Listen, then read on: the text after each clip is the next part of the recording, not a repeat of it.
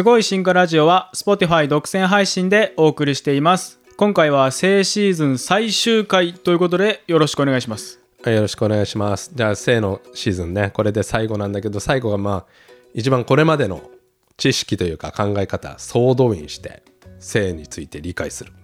なんかちょっと難しいかもしれないけどいろいろ出てくる繁殖干渉とか即所分布とか。じゃあすごい進化ラジオ上級編ってことですか？だからねまあその他のシーズンのね利己的な遺伝子とかそういうのを聞いた前提で喋っちゃうかもしれないけど。ああすごい進化ラジオヘビーユーザーじゃないとあの、うん。今日はしっくりこないかもしれない。たまにはそういうのもいいかな、なるほどなるほど。うん、一応ねだから生態学とか進化って単純じゃないよね。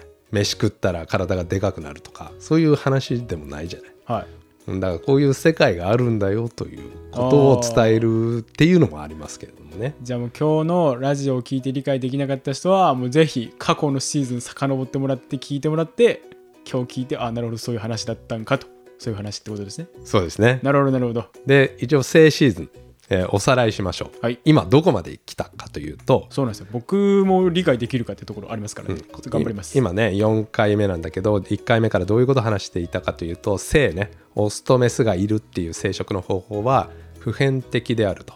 動植物の99%以上は何らかの形で有性生殖をしているけど有性生殖は無性接触に比べて毎世代2倍のコストがかかるとじゃあそのコストを上回るメリットは何なのかっていうと遺伝子をシャッフルするからなんかいいことがあるんじゃないかとか赤の女王仮説っていうのは遺伝子をシャッフルして新しいタイプね遺伝的な多様性があると寄生虫とかウイルスに対抗できるんじゃないかっていう仮説だったけれどもそれでもうまくすっきり説明できなくて前回3回目のエピソードで紹介したのがオスがいると無性生殖のメスと交尾したがるとまあそれは同じ種類だからでそういう感じで、えー無性生殖のメスは無性生殖したいんだけどオスがやってきて強制的に交尾とかされるとオスを生む遺伝子というか有性生殖タイプっていうのが集団中に広まっちゃうと。でパッとこう見てみたら世の中にオスとメスがいるっていう、まあ、今あるような集団がなっていると。だからオスがいると仕方なく性が維持されているという。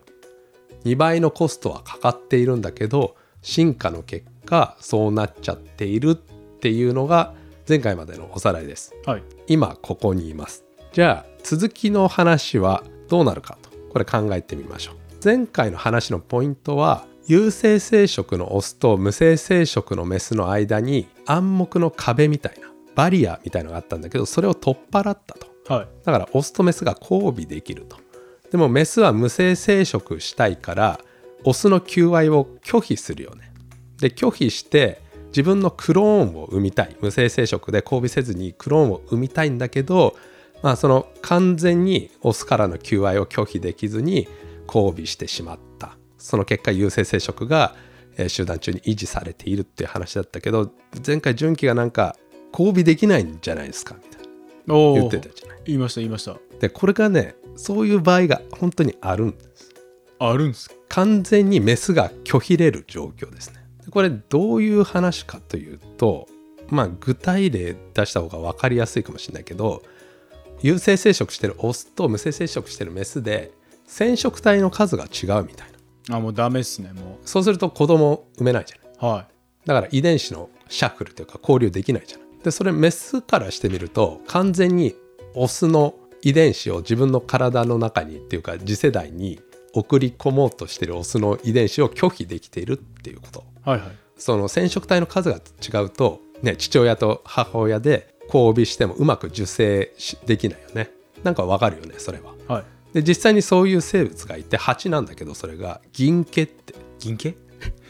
銀毛腹細コマユバチ銀毛腹細コマイバチあ寄生バチでいるんだけど。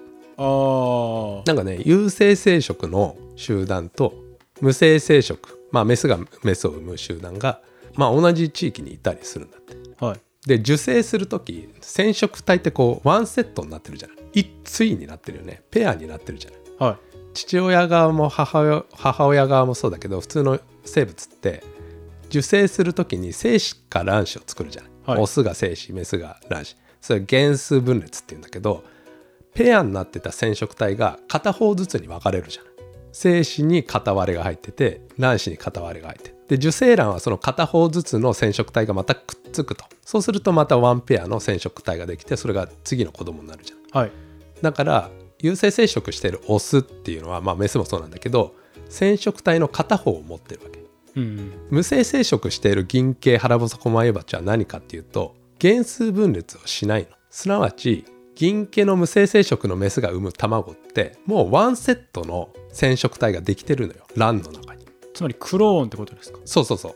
そのまま。うん。なるほどなるほど。原数分裂。まあ無性生殖のやり方もいろいろあるらしいんだけどこの銀系の場合は、えーメスがワンセットの染色体持ってます遺伝子持ってます卵子っていうか、まあ、子供の中にもその同じワンセットが入ってます。うん。でここでワンセットもうできてんのに有性生殖してるオスから染色体の片割れがこう来ても1.5みたいになるやん、うん。1.5ペアみたいになる1.53じゃなくて。や んまあ3本やな。3本 3, 3つで1つみたい3倍体。ないやそうそうそんな感じ。バナナみたいな感じですか？うんだけどそれできないのよやっぱ。うまく受精が。だから無性生殖してる種類からすると完全に、えー有性生殖と無性生殖は交流できない場合もありそうだっていうこと。なるほど。でこれ有性生殖しているグループオスとメスがいる。無性生殖しているグループメスがいる。でも有性生殖のオスと無性生殖のメスは交尾できないとすると完全に交尾できないとするとこれどういうことかっていうとどういうことだと思う？うー。まあ別種ってことだよね。あそうですね。種類がもう違うあの交配ができないからみたいな感じ。だからすごいよく似てるんだけど、えー有性生殖の種と無性生殖の種がいますよという、まあ、そういう状況になってます。うん。で銀系腹細コマイバチとかもそうなってるしヤモリとか、まあ、いろんな生物でなんか禁煙種同士なんだけど、えー有性生殖できるやつと無性生殖してるやつがいるっていうのなんかいよくいるんですね。えー、でそういう場合もあるってことです前回はオスがどうにかこうにかしてメスと交尾できなできたんやけどオスがどう頑張っても無性生殖のメスと交尾できない時もありますねと。なるほど。今日そういう話しましょなるほど。うはい。そうしたらじゃあどうなるか。無性生殖してる種類はメスがメスを産むから2倍の増殖率があるわけ。ってことはめちゃくちゃ有利や。どんどん広がるはず。はい。でもそんなに広がってないのよ例えばさっき言った金毛腹細コマイバチとか有性生殖の系統と無性生殖の系統まあそれを種と言っていいのかまあ微妙なところだけど銀系は無性生殖ばっかなのかといえばそうでもないと。うんで他にも無性生殖している動物はまあ少なからずいるんだけどどういうところに分布しているかこれ専門的なんですがまあ順記は覚えておいていいと思いますけれども地理的単位生殖という言葉があります。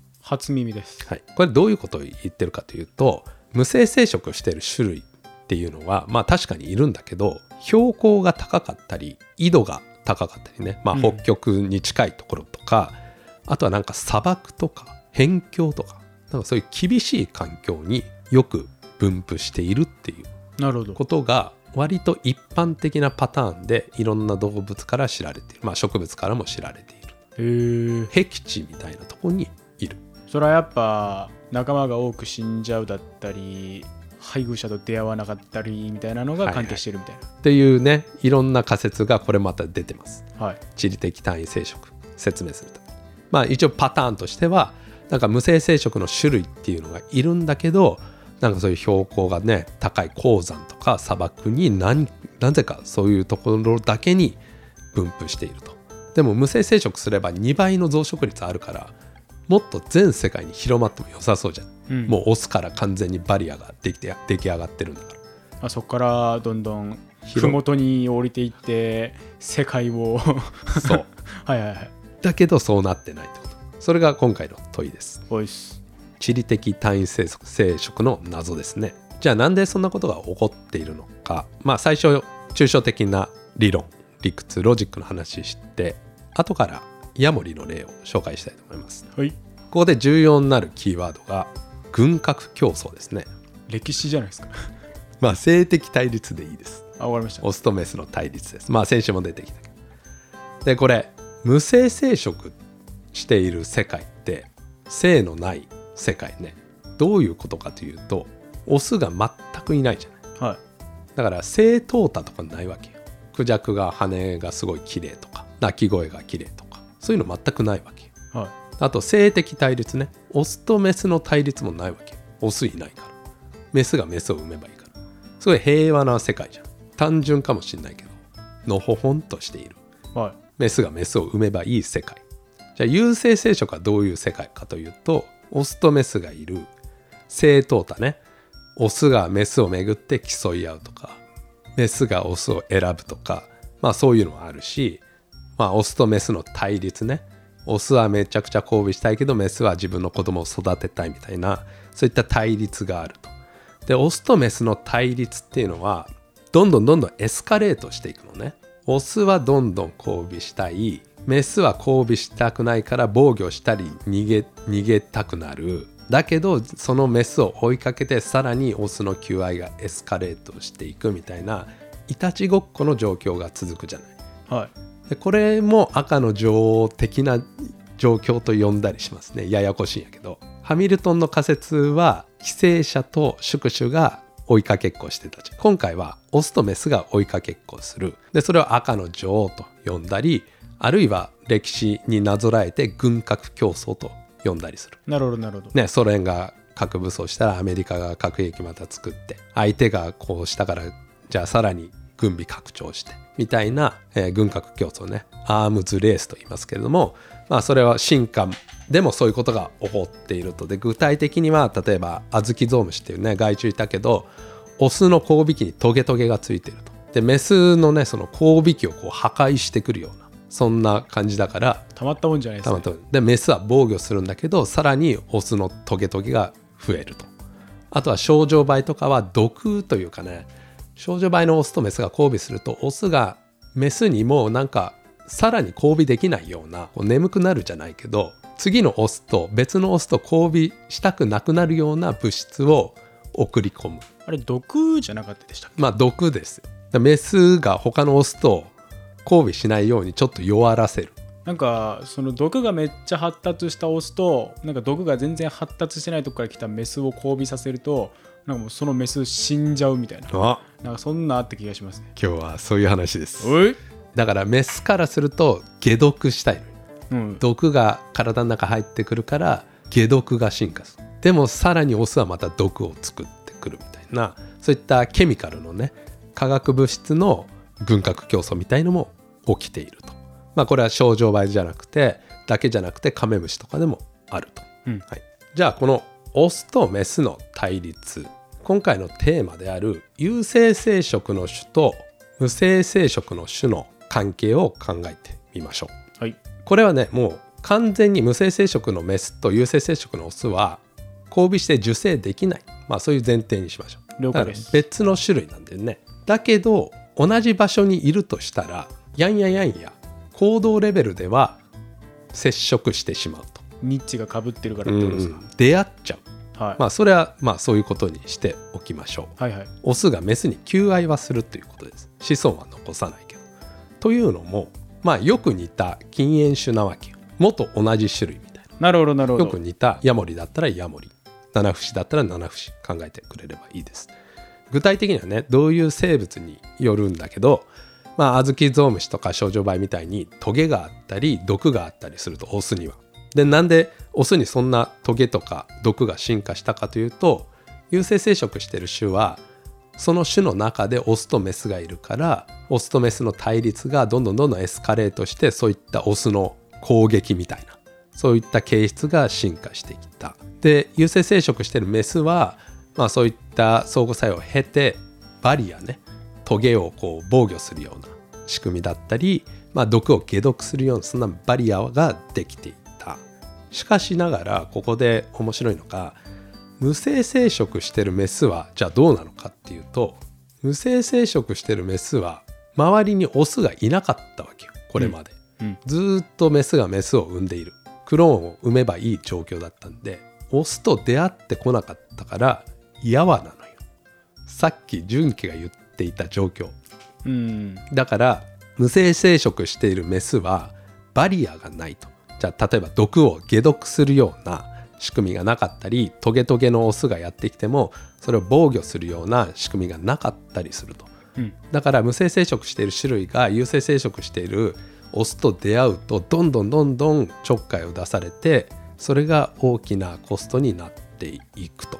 でそれが繰り返されるとオスと無性生殖のメスは交尾して自分の子供は産めないんだけど無性生殖の種類からするとメスがメスを産みたいんだけどオスがどんどんどんどんやってきて自分の繁殖を妨害されるという。だから無性生殖の種類の方が一方的に攻撃されている感じ。で無性生殖の種類っていうのはオスいないから有性生殖の種類の方に何にもできないじゃない。うん。だから無性生殖っていうのが2倍の増殖率あるはずなんだけど有性生殖のオスがいることでその増殖が抑えられているかもしれませんねっていう話。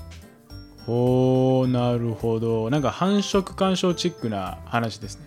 よく気づきました。これチックじゃないです。チックじゃないですか、繁殖干渉ってことです。なるほどなるほど。違う種類だもんね。有性生殖している種類がいてまあよく似ている禁煙種なんだけど無性生殖している種類がいる。でも完全に別の種類だから交尾して子供を産むことはできないんやけどオスがメスにちょっかいを出してそれで卵の数とかが減ってしまう。やがてその場所から駆逐されてしまう。まさしく繁殖干渉のようなことが起きていると。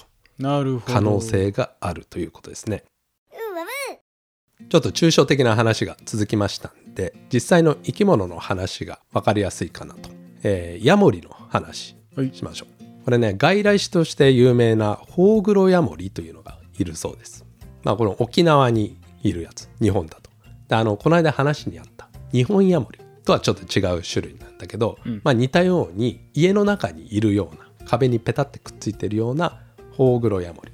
なるほど。日本ヤモリと同じように家みたいな環境にいるからまあ人の活動に従ってどんどんどんどん世界中に広まっていったんでしょうね。なるほど。これもまた世界的な外来種だそうです。